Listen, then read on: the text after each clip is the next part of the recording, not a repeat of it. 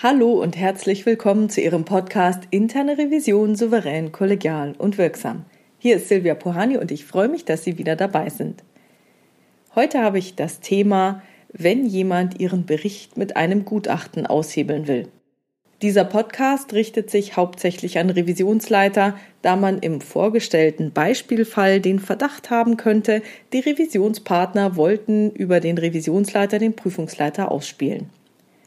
Ich hoffe, dass natürlich die Prüfungsleiter und Prüfer dennoch zuhören werden, da es niemals schadet, Lösungsmöglichkeiten für vertrackt erscheinende Situationen kennenzulernen.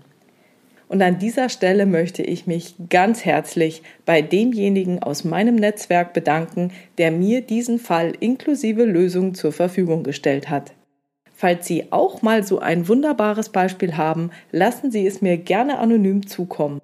Denn von solchen Fällen können wir alle nur profitieren. Also, worum geht es jetzt in diesem Fall?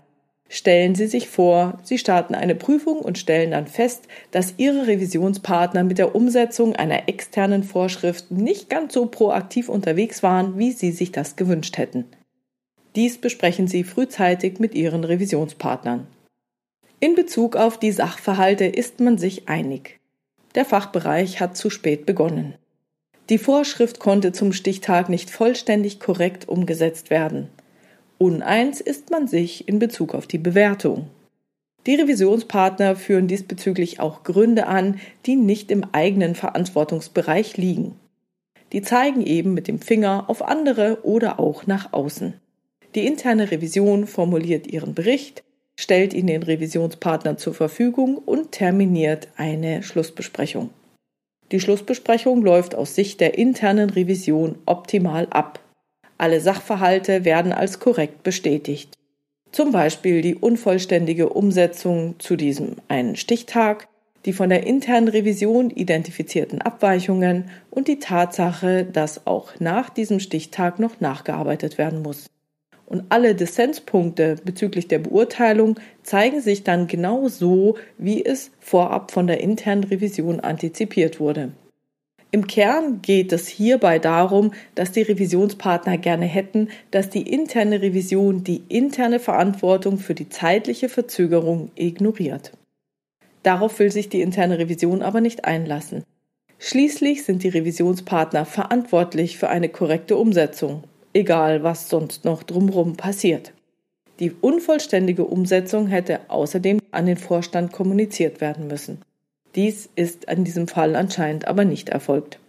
Die interne Revision verweist darauf, dass die Revisionspartner diesen Dissenspunkt in ihrer Stellungnahme gerne formulieren können. Das gesamte Gespräch wurde also von beiden Seiten in einem freundlichen Tonfall und sehr konstruktiv geführt.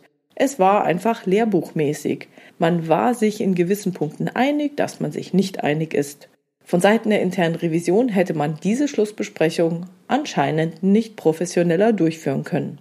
Das nehmen wir jetzt mal als Ausgangspunkt. Ob so war, was weiß ich, aber ich vertraue da meinem Netzwerkpartner. Okay, am folgenden Tag ging dann also dieser Berichtsentwurf zur Stellungnahme an die Revisionspartner raus. Und umso erstaunlicher war dann, was an diesem Tag passierte. Die interne Revision wurde angesprochen. Besser, der Revisionsleiter wurde angesprochen. Man wolle ja nur kollegial sein. Ja, man hätte da so ein Gutachten, aus dem hervorgehe, dass man die Sache nicht so streng sehen müsse wie die interne Revision. Ob die interne Revision den Bericht nicht vielleicht nochmal ändern wolle und die Vorschrift ebenfalls, naja, sagen wir mal, etwas geschmeidiger interpretieren wolle. Die Revisionspartner haben dann sogar vorgeschlagen, ein Gespräch zwischen den Revisionspartnern und der Revisionsleitung zu führen, um das genau zu besprechen. Und haben Sie es gemerkt? Die Revisionspartner wollten das Gespräch ohne den zuständigen Prüfungsleiter führen. Wohl in der Hoffnung, dass der Revisionsleiter aus Angst die gewünschten Anpassungen zusagt, weil sich denn nämlich sein Bericht sonst mit einem externen Gutachten widersprechen würde. Hierauf hat sich der Revisionsleiter Gott sei Dank nicht eingelassen. Er bat, dass ihm das Gutachten zunächst zugesandt wird. Und er wollte es zunächst einmal durchlesen. Und das ist immer erstmal eine gute Idee. Zeit gewinnen und Ruhe bewahren, beziehungsweise die eigene Ruhe wiederfinden. Wie würden Sie jetzt in so einer Situation reagieren? Also ich persönlich hätte mich innerlich erstmal mächtig aufgeregt. Hey, was fällt denen ein? Wieso sagen die nicht in der Schlussbesprechung, dass sie ein Gutachten in Auftrag gegeben haben? Es wäre doch alles kein Problem gewesen. Dann hätte die Revision ja sagen können, okay, gut, wir warten ab und dann kann man hinterher im Bericht sagen, ja, wir haben jetzt noch ein Gutachten erhalten und da steht das und das drin. Da bricht wirklich niemanden ein Zacken aus der Krone. Zugegeben, es wäre noch schlimmer gewesen, wenn die Revisionspartner erst in ihrer Stellungnahme von dem Gutachten berichtet hätten und die Revision es erst darüber erfahren hätte. Alles klar. Falls der Revisionsleiter nun gesagt hätte, naja, liebe Revisionspartner, dann packen Sie doch das Gutachten in Ihre Stellungnahme, dann hätte das Folgendes herausgefordert. In jeder der folgenden Prüfungen, in der die Revisionspartner dachten, die Revision wäre zu streng, würde dann nämlich so ein Gutachten zu irgendwelchen Sachverhalten kommen. Wenn man erstmal in so eine Situation hineinkommt, dass die interne Revision prüft und dann ein Gegengutachten geschrieben wird, dann kann sich dem Vorstand der Eindruck aufdrängen, die interne Revision wäre viel zu streng. Jetzt haben wir es schwarz auf weiß, die interne Revision ist zu streng. Hier ist ein Gutachten, da ist ein Gutachten, da ist das nächste Gutachten. Naja, und schon hätten alle, die sich beim Vorstand ob der zu strengen Revision ausheulen wollen, einen richtig schönen Bezugspunkt, und zwar nicht nur für die nächste Prüfung, sondern gleich für die nächsten Jahre. Und die interne Revision hätte in ihrem Standing deutlich eingebüßt. Und außerdem wissen wir ja, Geld ist ein großer Motivator und mit der richtigen Motivation soll man ja auch allerlei Gutachten einkaufen können. Was also sollte man tun? Und ich freue mich jetzt über Ihre Ideen, Gedanken und Kommentare in der Xing- oder LinkedIn-Gruppe Interne Revision souverän, kollegial und wirksam unter dem Post zu diesem Podcast. Und ich bin gespannt auf Ihre Ideen. Wie ich schon gesagt habe, ist das Wichtigste, erst einmal Ruhe zu bewahren. Oder, falls Sie sich aufregen, erstmal wieder runterzukommen und sich zu beruhigen. Wenn Sie dazu erstmal Dampf ablassen müssen, dann sorgen Sie dafür, dass dies, sofern es verbaler Natur ist, nur unter den Revisionskollegen erfolgt Erzählen Sie es von mir aus Ihren Kollegen, wenn Ihnen das erfahrungsgemäß hilft. Allerdings sollten Sie darauf achten, dass Sie sich dann nicht gegenseitig hineinsteigern, weil das könnte nämlich wieder Feindbilder verfestigen und das ist der zukünftigen Arbeitsbeziehung mit den Revisionspartnern wirklich abträglich. Versuchen Sie also stattdessen die Perspektive der Revisionspartner einzunehmen. Versuchen Sie es sportlich zu sehen. Genau aus diesen Gründen bespricht man doch Revisionsberichte. Wenn der Fachbereich meint, er könne noch etwas für sich herausholen, dann ist das wohl legitim. Er vertritt ja auch nur seine Interessen. Wenn wir geprüft werden würden, würden wir es nicht anders handhaben. Also wenn Sie Ihren Dampf eher beim Sport oder in der Natur durch Bewegung ablassen können, dann nehmen Sie sich die Zeit dafür. Wichtig ist immer, nicht sofort irgendwelche Zugeständnisse zu machen. Wichtig ist auch, den Prüfungsleiter bzw. sein ganzes Prüferteam einzubeziehen. Eine Kommunikation nur unter Bereichsleitern, ohne die Experten der Situation, die ja viel tiefer in dem Thema waren, kann kaum zu optimalen Ergebnissen führen. Sobald Sie dann wieder klar denken können und eine gewisse innere Ruhe verspüren, nehmen Sie sich der Sache wieder an. Zunächst lesen Sie die zugrunde liegende Anfrage bzw. die Sachverhaltsdarstellung für die Beauftragung des Gutachtens. Wurde der Sachverhalt korrekt dargestellt? Ist die Anfrage inhaltlich korrekt?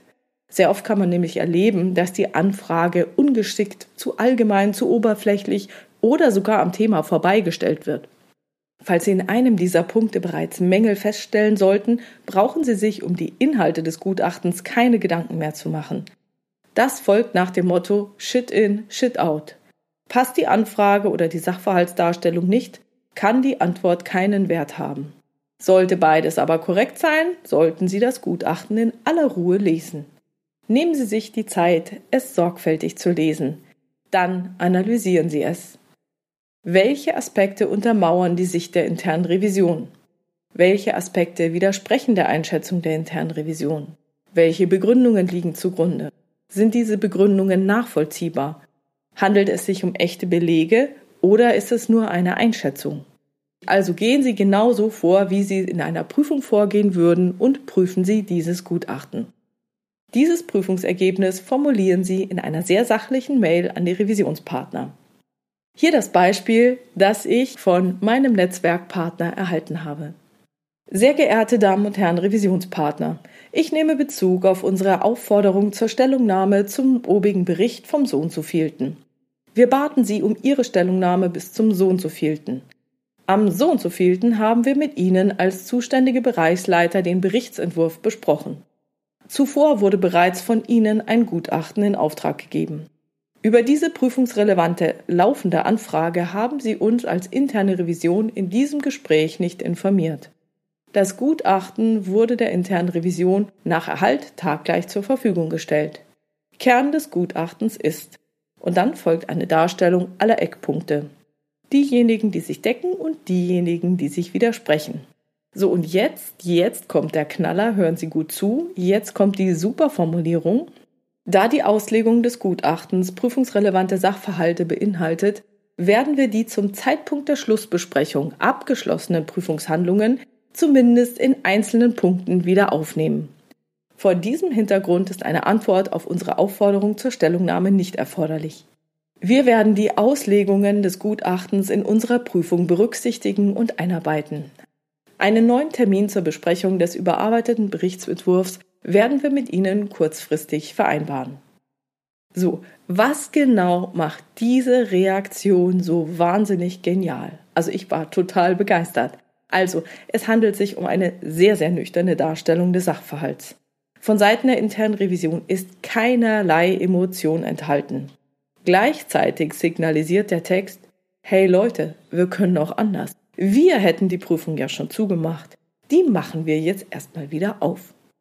Es wurde auch nicht gesagt, dass nur die Themen wieder aufgenommen werden, die im Gutachten genannt wurden.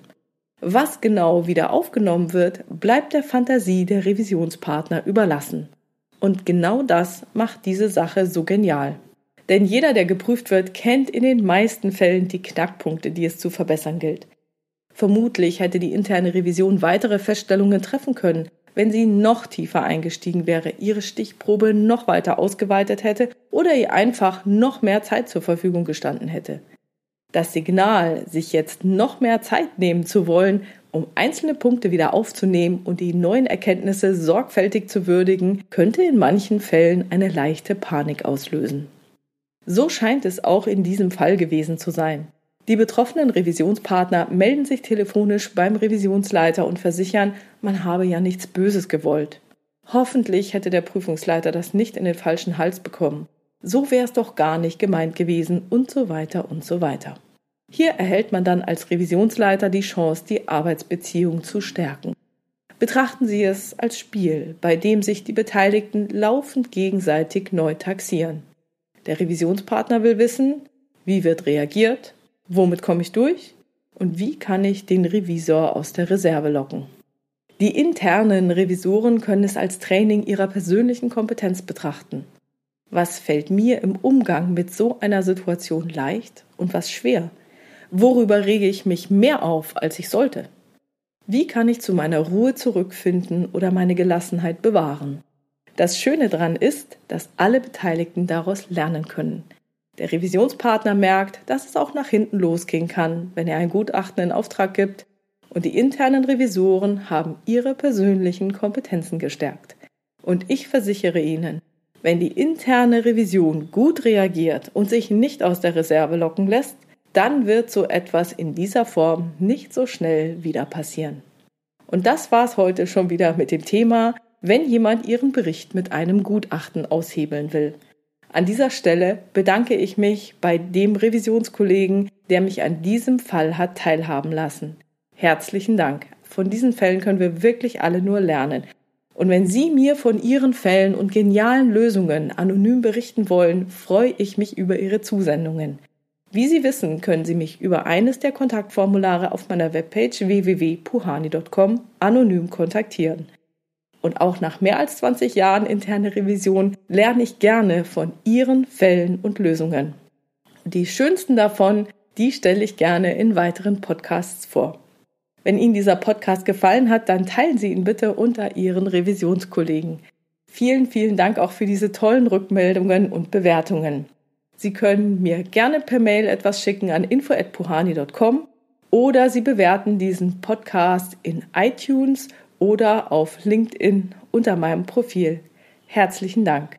Es ist mir immer eine Freude, von Ihnen zu lesen. Bleiben Sie dran und hören Sie gerne wieder rein in Ihren Podcast Interne Revision souverän, kollegial und wirksam. Mein Name ist Silvia Puhani und ich wünsche Ihnen erfolgreiche Prüfungsprozesse.